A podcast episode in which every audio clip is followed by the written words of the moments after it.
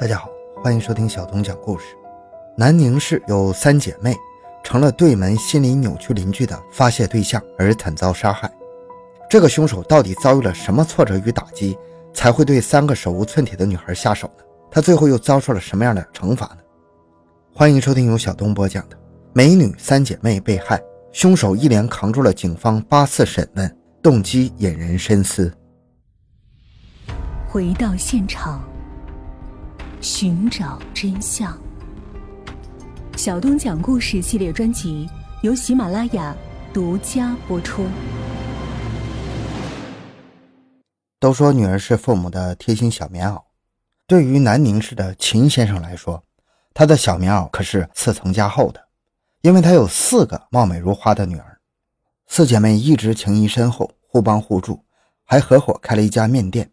一些比较累人繁琐的事情。基本都是由大姐秦巧梅完成的，其他的妹妹们只要负责看看店面就可以了。家里除了大姐经常要出差以外，另外的三姐妹经常都是同进同出，偶尔陪陪父亲。这样幸福和睦的家庭让周围不少人都羡慕不已。可是这一切美好都在2009年2月11日这天戛然而止。当时的秦巧梅去了外地出差，走之前特意叮嘱几个妹妹一定要听话，不要到外面去疯玩。还让父亲代为监督。父亲为了确保几个小女儿都乖乖听话，所以每天早上都要打电话进行询问。可是二月十一日这天的早晨，父亲却怎么也联系不到女儿们，所有人的电话都没人接。秦父知道他们都是一些活泼好动的孩子，可能是贪玩熬夜，所以没接电话。虽然秦父心里这样想着，但是心里还是不免有些担心，于是赶紧给大女儿打去了电话。秦巧梅也意识到了不对劲儿，但是怕父亲担心，所以安慰父亲：“他们肯定还是睡觉，还没起。”挂了电话的秦巧梅立刻给附近店铺的朋友打电话询问这三个妹妹的情况，可对方却说一直没见到这三姐妹，店铺也是一直处于关门的状态。秦巧梅得到答复之后，立刻决定回去确认情况。这时的秦父已经心急如焚，来到三个女儿居住的地方，可站在门口的秦父突然意识到自己没有钥匙，一直敲门，里面也没有任何回应。秦父越来越不安了，秦父焦急之下又给大女儿打去电话。大女儿安抚父亲道：“您放心，也许他们是出去了，我现在已经在回来的路上了，您先回家等消息吧。”秦巧梅马不停蹄地赶回家中，发现屋里确实空无一人呢。她觉得几个妹妹肯定是出去哪里玩了，可是下一秒，她这个猜想就被打破了。她发现妹妹的手机和各种身份证件。还有钱包什么的都在家里，出门怎么会不带这些重要物品呢？紧接着，秦小梅还在洗手间里发现了洗到一半的衣服，这一切现象都表明妹妹们绝对不是正常离开的。秦小梅没有丝毫犹豫，报了警，因为秦家这三姐妹在附近还是比较引人注目的，所以秦家人也发动了周围群众，希望能够靠群众的力量找到三个妹妹的踪迹。可是时间一分一秒的过去。三姐妹还是没有任何消息，秦家人都不由得产生了最坏的想法，但是他们没有人愿意承认这个事实。二月十六日这天，警方接到了一起报警电话，报案人说在小区的后山上发现了可疑黑塑料袋。警方赶到现场时，立刻闻到了一股扑鼻的恶臭。打开塑料袋后，发现里面竟然是一些已经腐烂的肉块。看着形状、大小和材质，警方觉得这并不是普通的肉块。与此同时，警方还在附近找到了更多的被塑料袋包裹的肉块。警方把这些肉块全部带了回去，经检验发现，这些都是尸块，而且拼凑过去刚好是三个人。经过法医的鉴定以后，得出结论：这些尸块都是来自秦家三姐妹的。很快，秦家三姐妹被残忍杀害的消息在当地迅速传开了。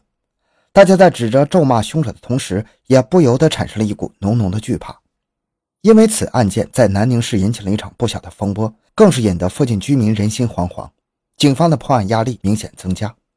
但是因为案发现场明显被凶手精心处理过，而且加上秦家人着急找人的时候无意破坏，留给警方的调查线索可以说是少之又少。但是警方并没有气馁，警方分析，虽然三姐妹的尸体是在外面找到的，可是作案地点是在家里。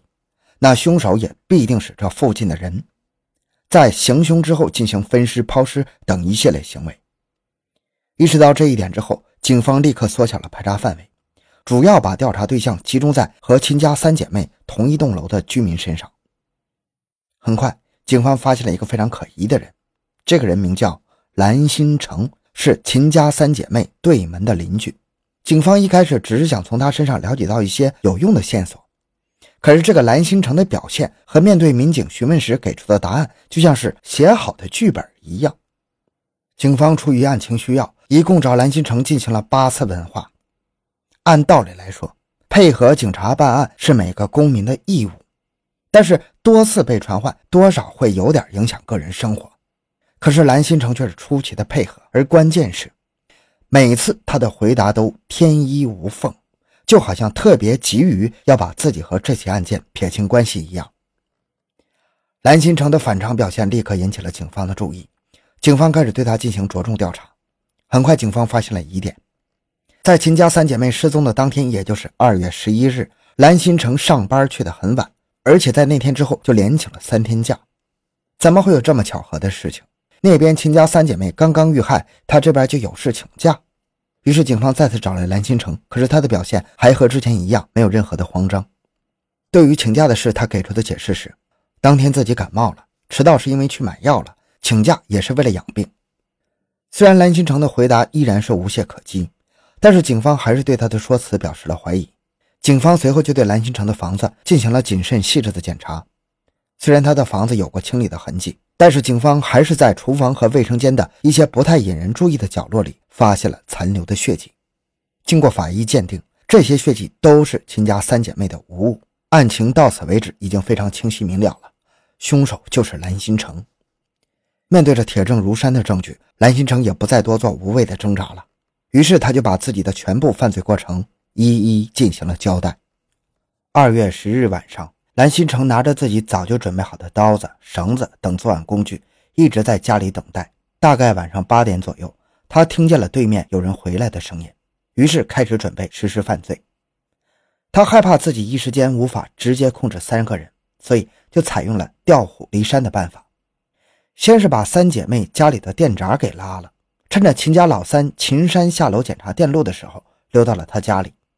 原来家里只剩下四妹秦巧萍一个人，老二并不在家。秦巧萍处在一片黑暗中，对于悄然接近的危险毫无察觉。蓝新成先是小心翼翼地摸索到了秦巧萍的位置，然后拿出刀刺伤她左腿。在把秦巧萍成功控制之后，蓝新成把她绑起来关进了卫生间里。然后蓝新成就在屋里静静等待秦山的归来。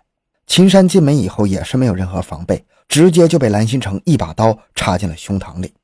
蓝新成看着这个秦山长得很漂亮，还残忍地对她进行了强暴。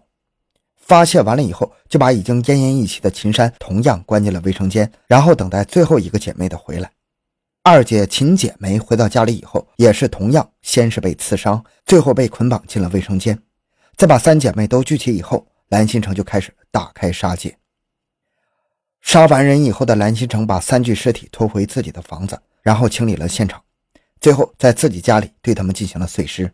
第二天又找机会把他们进行了抛尸处理。至此为止，秦家三姐妹被害案的全过程终于水落石出了。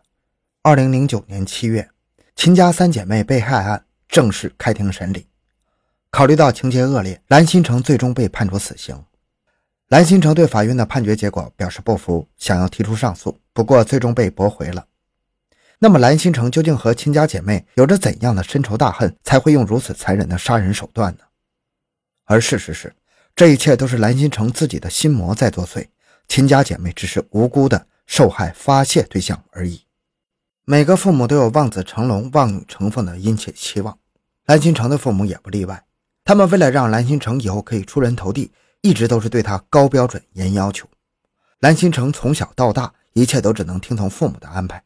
对于自己的人生没有任何话语权。蓝新成本来觉得自己不是学习那块料，所以想发展一些自己的兴趣爱好，但是遭到了父母的严词拒绝。他们觉得所谓的天才都是靠努力积累来的，认为蓝新成就是在找借口逃避学习。面对父母的压迫，蓝新成毫无招架之力，只能选择乖乖服从。他生病不想去上学，父母说他矫情。蓝新成和别的孩子发生冲突，父母也从来不会站在自己这边为他撑腰，只会一味地指责他。他从小到大一直在为获得父母的肯定不断努力着，但是尽管他已经用尽了全部的力气，最终还是没能给自己的学业生涯画上一个圆满的句号，而是考上了一所非常普通的大专院校。蓝心成的表现让他父母大失所望，对他关心越来越少。蓝心成从小就是在否定中长大的，这也注定了他自卑性格的养成。他浑浑噩噩地度过了几年大学之后，迎来了就业。可是，在大学生遍地的职场上，他一个大专生确实难以立足。面对着大城市，他感到了生活上的巨大压力，所以他下意识地想要逃避，想要回到老家地区找一个安稳的工作，聊聊此生。但是毫无疑问，他这个想法再次遭到了父母的反对。父母觉得他作为一个男人，在二三十岁的年纪，怎么可以图安稳呢？你应该留在大城市努力奋斗啊！父母为了打消蓝心成回老家的想法。还专门在南宁给他买了一套房子，也就是秦家姐妹对门的这套。父母强硬的态度让蓝心成别无选择，只好硬着头皮留在南宁。可是蓝心成的求职之路并非一帆风顺，屡屡碰壁。最后他只好找了一个工资不是很高，但是离家比较近的工作。可是因为他对这个工作并不满意，所以经常和同事们抱怨，到处传播负能量。后来他交了一个女朋友，可是没有物质的基础感情终究无法长久。他那点微薄的工资，连他自己都养不活，更没有闲钱谈恋爱了。没过多久，两人就分手了。